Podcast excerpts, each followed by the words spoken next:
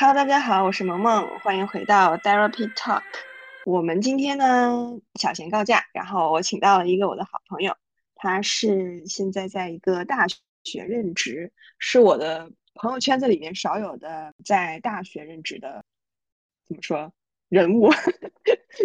所以呢，那个我们那天一块儿在一块儿喝酒，然后就聊起了一些关于大学生学习和。时间分配以及未来发展的一些想法吧。然后我们今天请到他在呃节目上一起来聊聊这个话题。那有请 LP 介绍一下自己。Hello，大家好。嗯，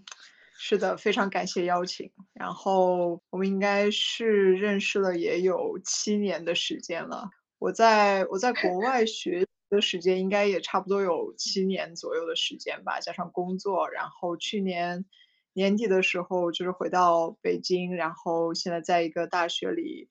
呃，任教。然后今天非常开心，我们可以一起讨论一些关于大学的生活啊、教职啊各个方面这样的话题。对，因为我跟 LP 其实是，嗯，在就是在美国读书时候认识的。然后那之后呢，就是美国读书之后。他工作了一小段时间之后，又出去英国读了一段时时间的书，然后现在又回到国内的大学校园。其实，嗯，就你个人的感受来讲，从做学生到做教职的转变，以及从海外回到国内这个教职的转变，你觉得目前感受起来还好吗？感受起来，就主要是好不好的标准不知道怎么设定，但是我会觉得。呃，从海外回到国内，然后从学生到当老师，其实差别还是蛮大的。嗯，其实我我觉得你自己应该也有比较深的感受吧，就是当时你从美国回到北京，然后其实像我从美国再到欧洲，然后再回国工作，嗯，其实会会很自然的会有一些对比啦。但是，我我觉得。整个在回想我这个留学的过程，嗯，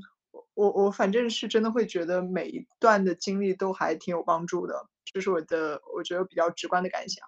然后从学生到老师的话，你指的有帮助是是对你人生的帮助，还是对你现在就是职业呃做教职的帮助？其实我指的帮助是非常狭义的帮助，就是对我个人。就是我会觉得我二十多岁，我想拥有的经历我都经历了，就是我想去的国家，然后在这个国家想拥有的经历我都体验过了。然后不管大家会觉得哦，去美国是，呃，在欧洲或者在律所或者读博，就是可能不同人有不同的取舍吧。我会觉得我我自己按自己的设想，呃，经历了一个。比较完整的一个体验的过程，然后这个帮助就是，我觉得我的二十多岁过的就完全符合我对自己的一个设想，就这样的一个非常狭义的帮助。至于对于职业有没有帮助，特别好，敬请期待。对，没有想到，没有 特别好，特别好。那那那你觉得，就是现在回来做教职要看国内的学生，跟你在美国、欧洲自己做学生的时候，区别大吗？当然，其实我们我也是在国内做了学生，再出去读读书的嘛。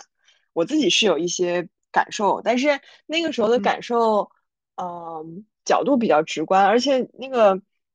就都是以学生的角度在在想问题。你现在因为换了角度嘛，你觉得就是你回头去看，而且你其实，在欧洲的时候，因为是读博嘛，也有带学生，对不对？就是你看那边的学生跟国内你现在任任教的学生，嗯，最最大的区别是什么？嗯，其实我我我最近也有非跟很多人讨论，呃，就是这个问。我会觉得，首先我在看现在的学生的时候，我会对比十年前的自己，就是大学就自己读当学生的时候和现在的学生比。我觉得这第一个维度的比较的话，我会觉得现在的学生懂得真的挺多的，就各个方面，不管是专业还是。人生吧，就是可能我觉得十年前的自己比较，也可能是我自己的问题啊。但我会觉得那个时候的学生还相对比较，就真的很单纯。现在的现在的小朋友们，嗯，各个智商和情商感觉发展的比较就是很快很早熟，这是我一个比较大的感受。然后说海外的学生和和国内的学生吧，我我会觉得其实论单纯的说就是智商或者说努力程度，其实咱们国内的学生真的不差。嗯，但是因为我们甚至更强是吗？呃，对，我是想说这么说，但考虑到这方面。但是，如果非要让我说，就比如说我有的选，说现在同时可以带一个我们学校的学生，还是呃海外某某某个学校的学生，我可能会真的偏好于我带我们的学生，就是呃培养的话。但是我会觉得这个整个国外的这个，至少咱们上的法学院吧，咱们上的也是比较好的法学院，这个整个大的教育环境和老师的启发的程度，会让呃学生的这个成长的空间可能更大一点。当然了，我会觉得像我。呃，不能以我为代表吧，就是说我们这一批，呃，这个老师回回回到国内任教之后，我觉得情况也在会慢慢改变吧。中国大学的教育，我觉得，嗯，肯定是会变得越来越好了。但是我会觉得这有一个有一个发展的过程。那天我们聊到这个的时候，其实你就说过嘛，就说现在你看到你现在带的批学，嗯，不是说也不聪明，可能甚至说。过于用功，就是所谓的用功，不是说努力生活这样，就是刻苦学习，就狭义上的刻苦学习，是吧？就有多刻苦，你描述一下。嗯，是是是，不暴露我的身份的情况下呢，也仅代表我个人的观点情况下，我们学校的学生嘛，能代表咱们国内一批，就是我们本专业最努力的学生，就是他们会非常的。就是那天我也我也和你说，就是他们很夸张，就是他们会买买一种那种马扎，就像部队那种军训的那种马扎，然后他们就会搬着这个在我们的办公室的门口，就是从学期一开始就努力学习，以至于其实我自己我虽然也是个很认真工作的人吧，但是我一直秉持的就是我不会刻意的去加班，我会觉得。哎呀，在这个工作时长内，我能做成我最大努力的样子，我就结束了。但是有的时候，你下班的时候会发现学生还是就是坐在那个马扎上在学习，有的时候你也挺有感触的。我记得有一天我下班的时候，就真的是我已经下定决心要离开办公室了，因为我已经写了一天的论文了。但是我出门的时候，我就发现真的有一排的学生，你看到他们在那儿有一种嗷嗷待哺的感觉的时候，我又只有 就是我觉得我都。我真的被学生反逼，就是不会把，对，就是被学生倒逼，倒逼着老师去认真工 作，就可以看到多么刻苦了。然后我会觉得说，因为我们也交流过嘛，我就会觉得说，其实，在大学这个阶段，嗯，就是不应该完全是按高考的那种学习模式，还是应该，哎呀，就多多去体验一些生活的不同方面。因为我觉得大学的意义也不仅仅是在于。就是学习这一个单一的维度的这个体验，所以我有时候会觉得替他们会觉得有点可惜，因为人的精力是有限的嘛。如果你把过多的精力就是集中在这一个方面的话，那生活的其他方面的滋味可能就不会很好的体会到吧。那我想知道，就是就就是很怎么讲呢？可能很得罪人的问，就是如果因为你现在是教职人员嘛，你会有胆量跟他们讲说。你不用这么努力，但他可能会因此就是调整了自己的学习方式或者学习节奏，导致他也许不是因为学习成绩，是因为别的原因而没有获得一个理想的什么状态，比如奖学金，或者是比如某个实习，然后你会担心说他回来怪罪你说是你说的我不用这么努力，我觉得如果我我努力一点，也许就拿到了。就是我在成绩上努力一点，也许我就拿到这个理想。你你会觉得会有这种原罪吗？我不会有这种原罪，因为我觉得我会，我不会告诉我的学生你应该怎样的学习。我觉得大家不同的人是有不同的目标和能力的。有的人就是比如说你想拿国奖吧，有的人可能他每天只要学五个小时，他就期末是九十分以上；有的人可能他学了十个小时，他期末才能考八十分。但是我会跟学生讲的，就是说，呃，就是所有的这些竞争都是，嗯，在竞争当中你走在前列当然是非常重要的，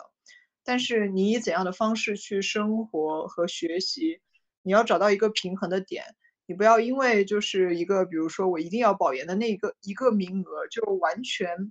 把其他的生活面给淹没了。呃，我会觉得真正的一个非常，当然当然可能我站着讲话不腰疼啊，因为我会觉得，呃，其实我自己就是 不属于需要拿着马扎才可以拿国奖的人。话 好像非常欠揍，但是我的意思是说，呃，就是国奖还是要拿的。但是就可能你要找到一种学习的方法或者生活的节奏，不要让就是这一个很单维的事情去淹没你的其他方面。有的时候再反过来看的时候，我会觉得说，哎，其实当年就算我不是成绩考到那第一名，呃，但是我的生活当中，如果我能够就体会到更多的方面，我最后考了第三名、第五名。现在想一想，我觉得这样的生活也是也是很好的。但反之，如果我为了考这个第一名，我生活的其他所有的方面，我也不交朋友了，也不谈恋爱了，就也不做任何生活其他方面的事情。我会觉得这个第一名最后在生命的场合中没有那么没有那么值当。可能我会传递这样的信息，但我不会告诉他们，这个是因为我们学校的这个对老师和学生的考核都是很严格。严格意义上说，就是确实需要你努力学习吧，应该是对，这是一个基本素养。那。那比如说你你刚刚说到你上学的时候嘛，嗯，当然我知道你可能是学五个小时就可以拿国奖的人哈，但是呃假设假设你是，嗯。呃需要花双倍努力才能拿国奖，嗯，如果你回到当时的那个情况，你愿意放弃国奖吗？就是我还是学五个小时，我觉得然后能拿到什么就拿什么，不是国奖也没关系。我觉得我我自己会给自己画一个度，就是说，呃，我我我达到前百分之一和达到前百分之十，我都可以接受，但是只也也只能画到前百分之十了。如果比如说我学五个小时只能变成前百分之二十，那我就不太能接受，就可能是这样。其实其实呃，会不会说这里面有一个学习方法的问题？就是所谓的，就老话讲的什么磨刀不误砍柴工嘛，就是当你。跳脱出，特别是像我们学这种社会科学的，我觉得你离生活近一点，反而可能更好理解有些事情。就是，毕竟我们也不是那种钻研说有有个，嗯，一个什么反物质 之类的，就是需要在实验室里面，对吧？熬那么长时间，但它好像不是这样子的，所以我觉得跟学科是不是有关系？我觉得学我们我们这个专业是需要一定的生活经验和，一个是生活经验的积累，还有一个我觉得是需要一定的灵敏度的。然后这种灵敏度可能需要你去观察和体会生活，而不仅仅是天天背某一个概念。然后，呃，但是每个人的学习能力确实不一样，因为我会觉得说，哎呀，我们其实，反正至少我上大学那会儿，咱们的这个。呃，本科的教育还是非常像是，我觉得很多学校都挺像那种高中的机械化的，让你去背定义、背概念这种这种教学方法。那这样的情况下的话，其实学生他习得的这个过程可能就比较僵化。那从我的角度来说，我会希望我自己的学生是在大学阶段只是培养一种呃思维能力。我觉得具体其实他有没有掌握某一个概念。呃，至少在我当老师的这个这个，在我的课堂上，我是没有非常看重的。但是可能考试的时候，比如说你真的不记得这个定义是什么，又会扣分，所以这个其实也是一个非常矛盾的事情。就是这样说来，我好像很不负责任。但是有的时候，我就说作为一个个人，作为一个学者，看重的和真的考核中，呃的一个结果是有一些出入的吧。我觉得思维能力这个东西就不是一个说。呃，我学习五个小时和我学习十个小时有太大差别的东西，我觉得是一个，呃，需要有一定悟性的一个能力。就我我记得是我初中的老师吧，嗯，反正他当时讲过这样一句话，当然他是一个文绉绉的那种，就是文艺青年那种老师。他说，小学学习靠记性，嗯，初中学习靠灵性，高中学习靠悟性。我觉得就是，其实这个事情呢，就这个事情是这样子的，就是这个事情我的理解不是说你高中学习记性就不重要了，而是他认为你的记性应该在小学就培养好。哦，对，可以这么说。我明白你的意思。对，对，就是说，如果你在用高中、大学的时间再去希望开发你的大脑，然后让他的就是脑褶皱更深，这个事情其实是反人类结构发展的。所以，哦，对，如果我我我不知道我这样说对不对哈，就是如果你在大学阶段需要背一个定义，还需要十个小时，那说明。可能不太适合做这行，就是不如，嗯，我我我不知道你聊，反正我什么的，我我觉得是，我我自己就不是说老师这个身份，就是我自己，呃，去跟别人说啊，我是学咱们学法学的，然后大家就会说，哎，那你一定很能很会背书吧，就很能背书吧。其实我我会觉得这种想法很荒谬。我知道对于一个外行来说，这个来问我们这样的问题是很正常的，但其实。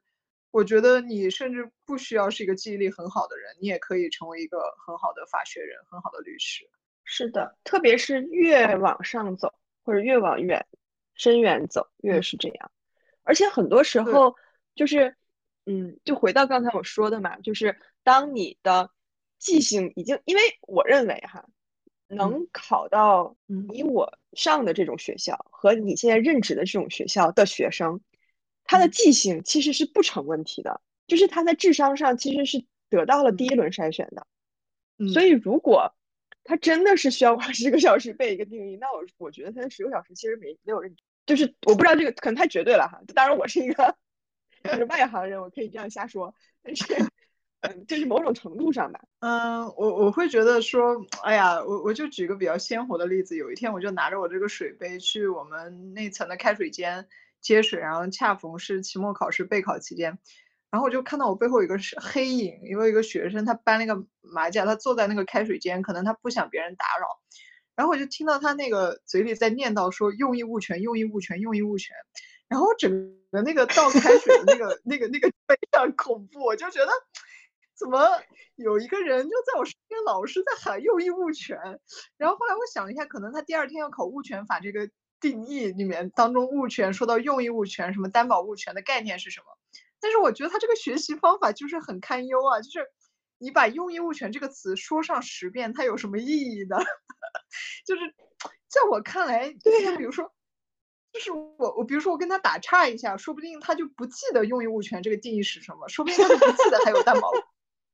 我觉得。这就证明你其实根本没有理解物权分为用益物权、担保物权，你你就是在背一个你根本就不懂的概念。那这个学习方法，不管你学五个小时还是十个小时，我觉得就是完全失败的。是呀，所以其实我觉得我们在讨论说，你可能不应该花那么多时间去纠结一个好像看上去不太重要的事情，不是说你不不努力学习，而是可能真的应该站出来想一想，就是这种生活方式、这种学习方式是真的有价值和有意义的吗？就嗯嗯，我我知道，就是这个事情其实不只是在学生，呃，工作场合也也常非常常见。就是我们把这个东西叫做呃无意义的努力，就是他只是为了让感动自己啊，是是是，然后觉得我只要花了这么长时间，我只要在办公室里待到这么晚，我就嗯看上去比别人优秀了。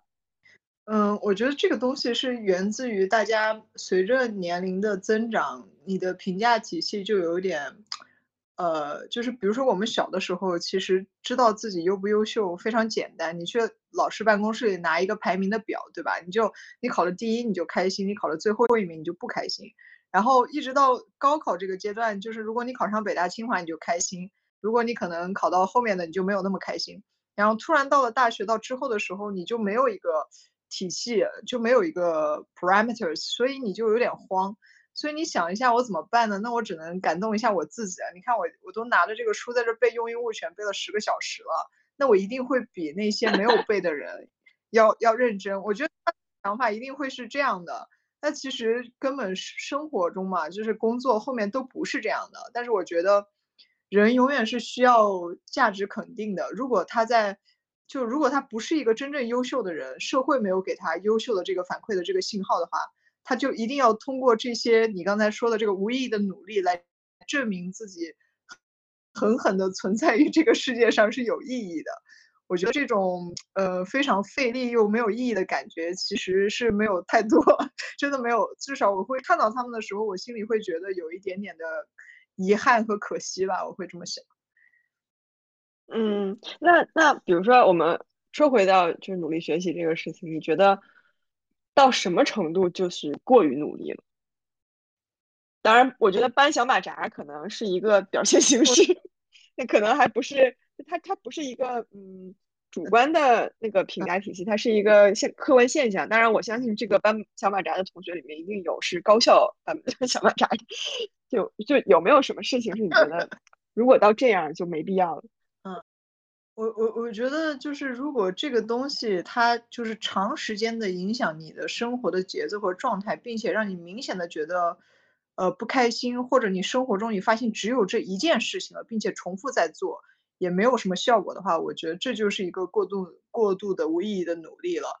呃，我觉得人的生活还是你要能感知到生活多方面的那种快乐，然后你有一个自己的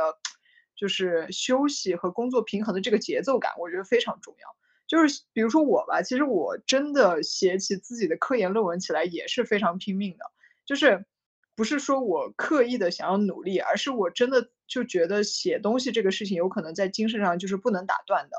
所以有的时候不自觉的时候，我一个星期可能工作的时长非常长，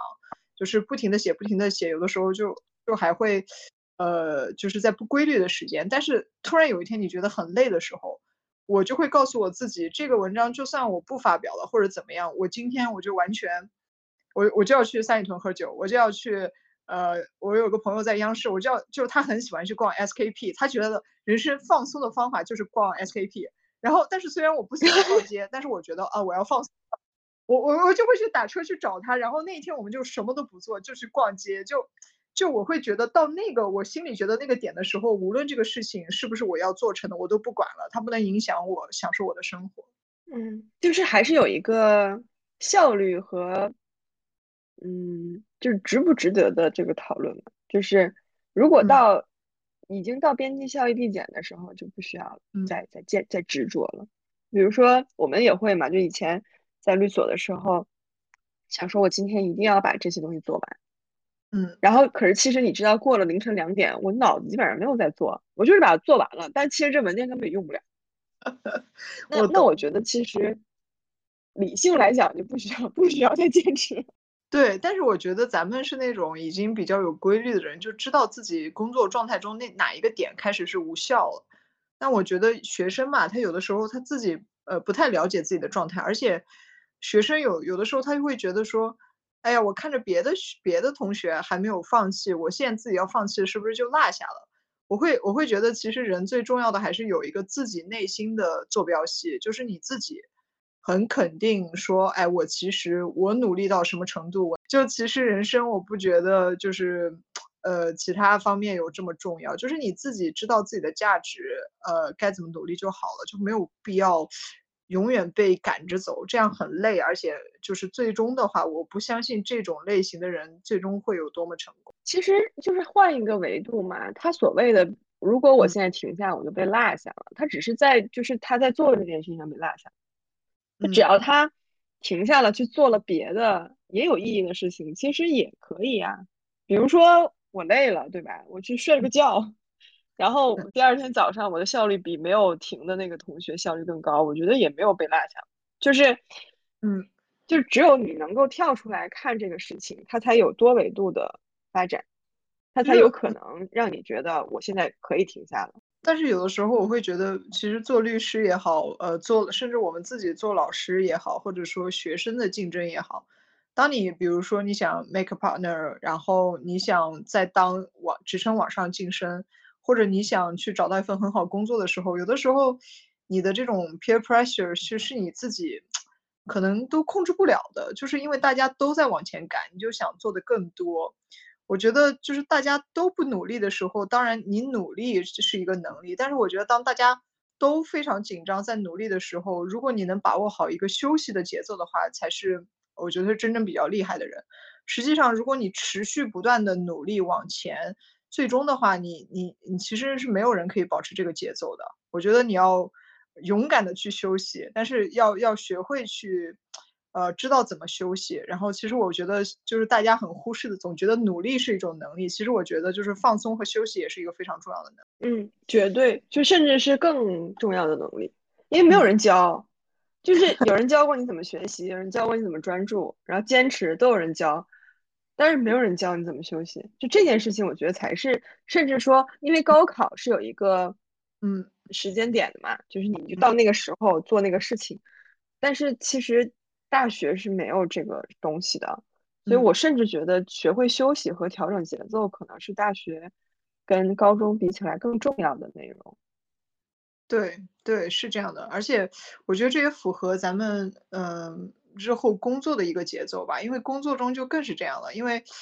嗯，不加班这件事吧，其实很多人也会被带节奏去加班。就是有一些加班，在我看来也是就完全是无效的、无意义的。但是可能你身边的人，哎，晚上都留在那儿工作了，你就 不得不也留在留在那里。我觉得，嗯，这种事情就会永远会发生。所以你要内心把握一个很好的节奏，一个适合你的节奏，就是一个非常重要的议题。是，那那我我我就是说到大学嘛，你觉得所谓的大学这个宏大的词？是为了什么呢？就是是为了体验，是为了学习，还是为了就业，还是为了什么？改变命运，交友，谈恋爱，搞乐团。刚才你说到，就我以为你要把话题都扯到什么四书五经了，吓了我一跳。后来还好，还不那个也可以啊，那个就是我觉得它它来源是这边嘛，对不对？是我我在想，其实最近对我也有在想这个问题。其实我觉得。嗯，虽然我在很多场合回答过这个问题，就比如说总有人问你什么大学的意义啊，大学老师的意义啊，大学就是学习的意义。但如果真的，我觉得，嗯，说整个大学的意义啊，我我是这么想的，就是，嗯，比如说老师，就是像我当老师，我去，我肯定要是经历了读博士的这个过程嘛。然后读博士的这个过程，我觉得做就是所谓最后这个的做学术，其实它最本质的。并不是写那一篇论文，或者是出一本书，我觉得是你培养了一种，呃，就是你通过这个做学术的过程认识你自己的能力。然后我觉得大学就是有有这些老师们，他们因为自己做了学术，有这个认识自己的能力，他去教会学生在这个人生的过程当中，如何去认识他们自己的这个过程。嗯，其实我真的不觉得大学，虽然我们是有固定的非常，就像咱们的专业实用性是特别强的，但是我不觉得说真的这个学科你自己就是自学，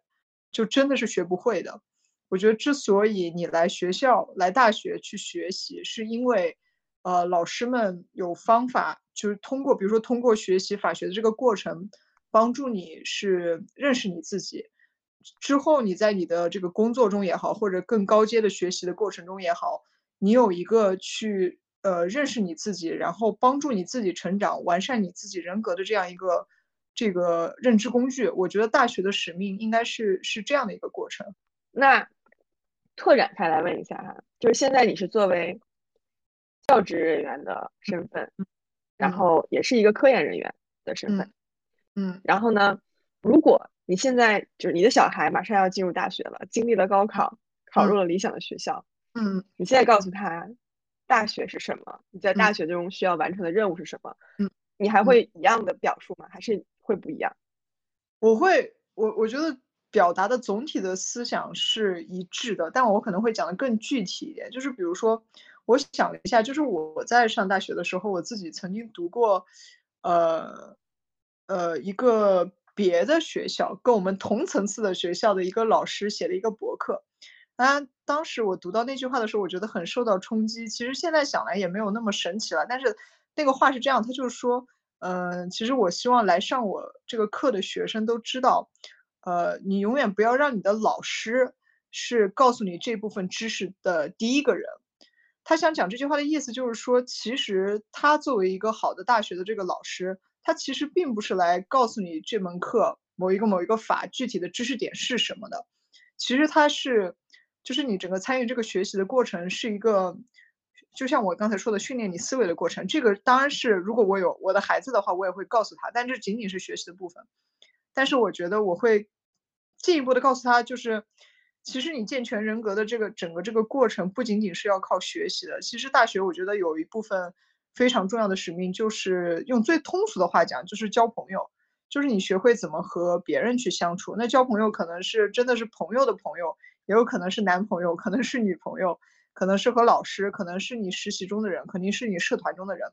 我觉得就是在跟人际的与人相处的这个过程中，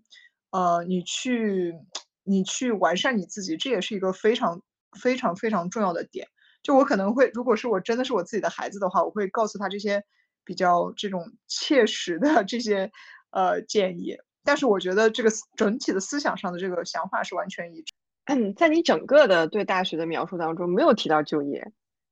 就是你会觉得这是顺其而然而然的，还是就是那是因为你只要做到以上就能够达到，还是说就是它其实不重要？没有说到就业，主要是因为咱们讨论的这个层次是基于你的学校和我的学校，我觉得咱们的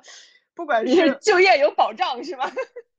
不管是咱们的专业还是咱们的层次，就是在这个专业，我从来没有想过我自己，至少从我的角度来说，我完全没有想过坐在下面听我课的学生会找不到工作。我觉得不会的，就大家在这个水平线上，呃，我觉得不会。但是就业当然是非常非常重要的点，而其实实际上，呃，就前段时间我还真的帮一个学生切实的解决了一个就业的问题，然后，但其实他这个就业是。呃，我正好有一个非常好的朋友，他那边有个空缺，然后我就推荐了一个我的学生过去。然后，但是呢，其实我也知道，就是这个学生自己的水平也是可以找到很好工作的。但是我也可以理解，就是说，在咱们都说内卷的社会嘛，确实是这样。就是其实就业这个问题，永远还分你是找一个普通的工作，还是找到一个就是最好的工作。所以就业这个问题也是不可避免的。我觉得大学期间的话。嗯，怎么说呢？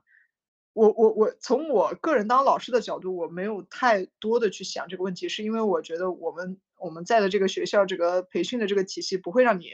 找不到好的工作。但是具体的这个过程当中，我会觉得就是找工作的这件事情，我会觉得，嗯，有的时候去把握机会的那个瞬间，或者把握机会的这个能力，其实相比你的基础学习能力。更重要的是你你你和与与人交往的能力。实际上，我帮介绍的这个呃工作机会的这些学生，有的时候只是因为他们愿意多跟我相处，我看到他们身上的闪光点。我也相信，可能有人就是单纯的考试会比他们强，但是我会看到说，哎，这个有这样交际能力的人，我会觉得在工作中是是是律所更为需要的。等一下，嗯，你这个里面 有一点，嗯。灰色地带的东西，就是我我承认哈，就是跟老师关系走的比较近，或者是他的问题问问题啊、沟通啊、交流啊、探讨比较多的学生，当然是有更多的优势。你会觉得你这种表达会，嗯，强化 所谓的向上管理，或者是？呃，不是，我我觉得因为大概这个意思吧。呃，比如说我推荐这个学生，其实他来找我的时候，他是大二，就找我问问题的时候，是我之前在那个英国带的一个学生，然后，但他是中国人。其实他大二的时候问我这个问题的时候，这是纯学术的讨论。然后后来我回国，呃，就是工作了之后，他在这个学校是大四，在北京，然后我又想到了。想到了这个人，但是这是完全没有功利心的，因为第一我们不在同一个学校，第二我之所以想到他，就是我觉得当时我那个朋友这个职位他想要的这个人的品性和方向，就让我想到当年问问题的这个人的这个状态，所以我我的意思并不是说向上管理了，我的意思是说，呃，不存在任何功利心的，就是你你懂得去和别人沟通，让别人知道你记住你，然后。我可能会找到你要简历的时候，你你整个人表现的非常的专业，这种这种素质是课本上和学习学不来的，而这些素质往往是能够决定你可不可以拿到一个更好工作的这些决定的因素。呃，实际上在我在国内读书的时候是有一些这样的现象的，就是有一些。呃，学生会主动的或者更多的去跟老师花时间，嗯，然后呢，他们其实事实上是得到了更多的资源的。嗯嗯嗯嗯，我想知道的是，从老师的维度，嗯，会很快可以分辨这个东西的真假吗？还是不能叫真假吧？就是这个事情的功利心有多大？其实从老师的角度是很容易辩驳的，对吗？就是一眼就能看穿。我可以给你来个比喻，就是我，比如说我小的时候，我在下面，就是我们那个课桌啊，它是有一点半透明的。然后我我在下面玩手机的时候，我总觉得啊，我移到某一个角度的时候呢，这个老师一定看不见我在玩手机。直到有一天，现在我天天站在讲台上的时候，我就发现，其实你站在讲台上的时候，下面是没有死角的。就是那这个问题，就是可以很好的回答你说的这个问题，就是其实我是觉得。呃，任何的学生来接，就是愿意来问我问题，我都是欢迎的。但至于他问的问题是什么层次的问题，这个人是不是功利心，你过年是不是发一个祝福信息，然后你怎么说话，我反正至少以我有限的经验，我都觉得是一目了然的。我相信那些更有经验的 老师会看得更明白。所以，而且我推荐学生的话，我是，呃，我不太看重这个人是不是我个人喜欢。我会比较看重他所展现的，就是基本的素质。像有的学生，我自己会觉得我跟他没有办法太亲近，就因为性格的原因啊，就是两类人。呃，有些学生他很会来事儿，有这种，但是我不一定就会选择那个会来事的学生，我会非常客观的看待这个问题。所以换句话说，就是以我现在去听你讲。可能当年的我是以小人之心夺君子之腹了，对吗？就是我，我可能表面上看起来是这些学生跟老师关系好，然后才拿到这些东西，但实际上老师们看到的是，虽然他跟我关系也好，但我也更认可他其他一些别的。但从我们比如说 peers 的角度，或者是我们上下级的角度，我会觉得，哦，你拿到这个不就是因为怎样怎样吗？其实不是的，对吧？就是可能不能说。不完全是，就是至少要给个 benefit of doubt，就是会有这个，还是会有好老师在，就是还是有了好老师愿意推荐真正好的学生，对吧？我会觉得，我我只是想借这个鼓励大家，就是说，呃，因为现在的学生很多，工作很有限，不仅仅是工作，很多机会很有限，所以你有机会去把握去。表现你自己的时候，这种表现不是说功利性的，让老师一定会去推荐你做什么，而是你能向更多的人展示你的某一些能力，或者是好的就是性格吧。就我觉得，如果有这样的机会，你就去做这件事情。但是你做这件事情不要抱着太强的功利心就好了。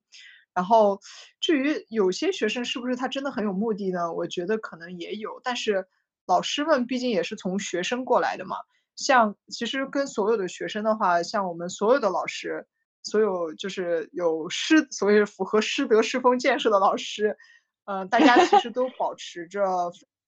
呃，就是客观的距离。像是我们，呃，跟特别是跟异性的学生之间啊，就是连就是大家私下里都会讨论过，就是说哪些表情包是不可以发的，就是。嗯，就是你跟异性异性的学生之间是有更多距离的，像我们都会非常注意的，所以不太会出现，我觉得就是不太会出现 这种不好的情况。你有没有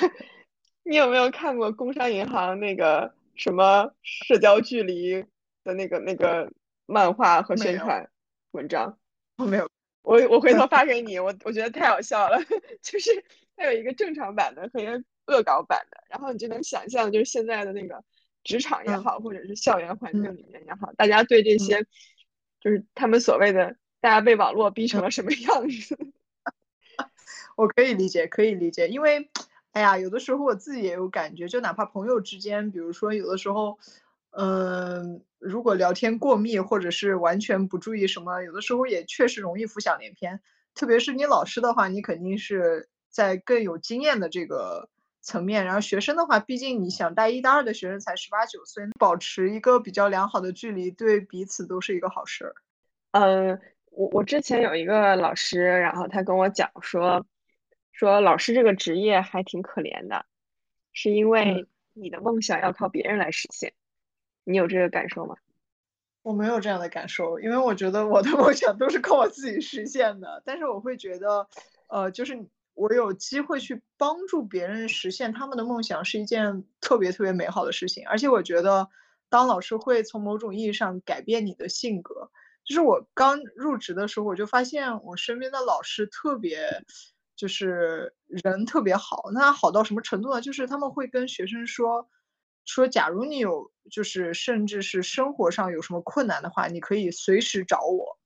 然后我当时听到的时候，第一个感觉就是很感动，第二个感觉就是说，我就发誓说我我绝对不可能就成为这样的人的话太累了，我心里是这么想的。但是就过了一个星期，我我就对我自己的就是碰到我自己要啪啪打脸，我真的就瞬间把就是把这个话就很自然的说出口了，以至于后来我接触到每一个我觉得就是应该好好对待的学生啊，就稍微就是有一些私人辅导的这种。这种话已经成为的成为我自己的标配了，就是我自己都没有意识到，但是我就发现，哎，这可能就是你当老师之后，你的性格受到了一个感染的过程。而且老师们说这个话真的不是像跟大家那种客气，就真的是如果，而且真的有学生会来找你一些问题，你真的会会去帮他们，会去帮他们解决的。但是我不会觉得说我需要你达成什么我才实现我的梦想，我只是觉得，因为我自己或许说更有能力吧。我因为有这些多余的能力，我可以来帮助你的话，启发你的话，我会觉得感觉很好。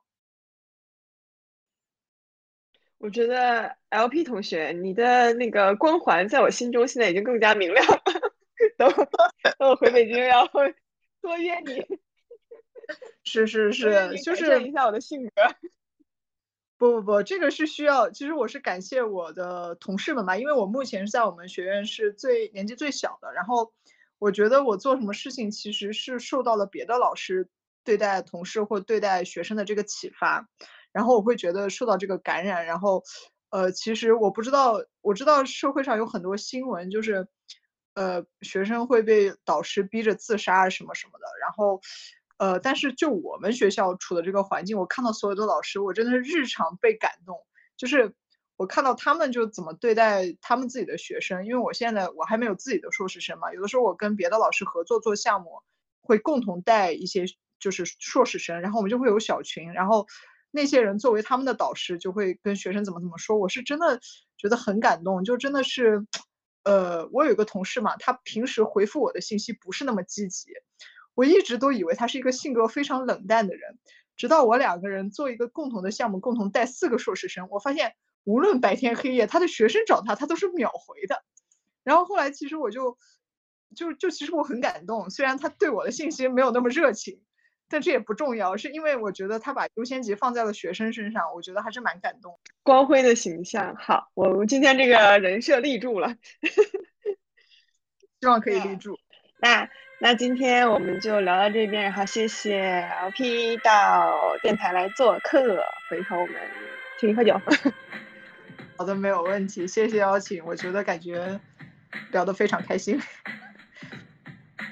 好的，那今天先到这边啦，大家再见，拜拜。啦啦啦啦啦。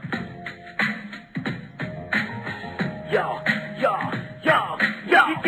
不错，这风和日丽的，我们下午没有课，这世界挺爽的。我一大中午早早的跑去上自习，心里琢磨着大学生活是多么美好啊！这一眨眼的功夫我就进了主楼。要说俺们这家自习室其实挺多的，可是你桌上没有书包占座那就难找了。我是跋山涉水啊，翻山越岭啊，好不容易来到一个桃源深处，我这一推门，我靠，真是豁然开朗。这叉叉叉叉教室就真没多少人儿，说时迟那时快，我就扔下书包，找了一个位置就坐了下去。我这一坐不要紧呐，差点成海一回头一瞅，发现凳子根本没有板。我心说得亏哥们儿原来我还练过，要不然还不被你整成钢裂呀。我心说得亏哥们儿原来我还练过，要不然还不被你整成钢裂呀。上自习还得抓点紧，不是？于是乎我就换了一个靠门的座。这门外走。廊嚎啕大哭的歌手还挺多，他们唱的那个爱来爱去我就忍了。但是推门进屋的同学怎么着不知道关门呢？你们来来回回的这是走城门啊！不一会儿我周围就坐满了邻居，这屋里的气氛可就有点不对劲儿了。咋就不对劲儿？咋就不对劲儿呢？坐在我前面的是一对情侣，真是有说有笑啊，有打有闹，根本没把我这电灯泡放在眼里。我心说算了，还是少说两句，毕竟人家是纯洁的男女关系。后面那个兄弟他多少有点离谱，朗读发声训练做的的确刻苦，莫非他是传说中的说唱歌手？要不然嘴里怎么就唠唠叨叨没完？可是自言自语得有时有色啊！你这叨咕叨咕的中国英语能不能改成默念？左门那个妹子，她就十分乖巧。只是随的零食像灶坑一样没完没了，这嘎嘎嘣嘣的花样还真不少。我心想，大妹子几天没吃了？右面的那个姑娘手艺四十和弦，不错呀。姐姐，你的电话不能接起没完呢，一会儿的功夫你都跑出去五趟，有啥话你不能一气儿说完呢？你看你旁边那个大哥他就挺屌，业务也挺忙，短信十多条，可是他他妈的又不说给调成震动的。他他妈的就是说给调成震动的，我说哎哎哎哎哎哎呦我去！我说这个屋里我的兄弟姐妹们呐，你们真的真的是来上自习的吧？是我的冤家派来故意玩我的，玩我的是我的冤家派来故意玩我的吧？这时候走进一个美丽的女孩，她盯着我，我的位置走了过来，我这心里扑腾扑腾的开始乱跳。她停在我面前说：“这个座我已经占了。”真是莫名其妙，是不是他在搞笑？可是他就从桌场里编出一本书，那书名没看清楚，可看清占座俩字儿。再看这位大小姐正得意的看着我，她得意的笑，她得意的笑，那种感觉就像小样你新来的吧？新新新来的吧？我是新新新新新来的吧？我说妹子，我眼瞅就毕业的人了，对于你们这占座一族还是无可奈何。最后一声得，还是发扬风格，打不起我。我还躲不起吗？我我躲躲躲躲躲躲，我躲躲躲躲，我躲哪嘎达去呀？几个功夫深，就是铁杵磨成针，就是黄金还不负我这样的自己有心人。就是最终我找到了一个安静的角落，心想终于终于可以看书了。突然间，一个黑影窜上了讲台，声音不起眼，是在黑板上写着。下午三点有会，谢谢合作。下午三点有会，谢谢合作。我一瞅表，我靠，这不两点六十了吗？你们这帮家伙简直他妈的强盗！我背起书包骂了一句，Very well。这就是俺们自习室，俺们的学校，这就是俺们的自习室，俺们的学校。嗯嗯，走走走走走走走走走走走，瞧走瞧走就走。我说这个自习室的兄弟姐妹们，你们真的是来上自习的吗？走走，你们真的是来上自习的吗？你们真的是上自习的吗？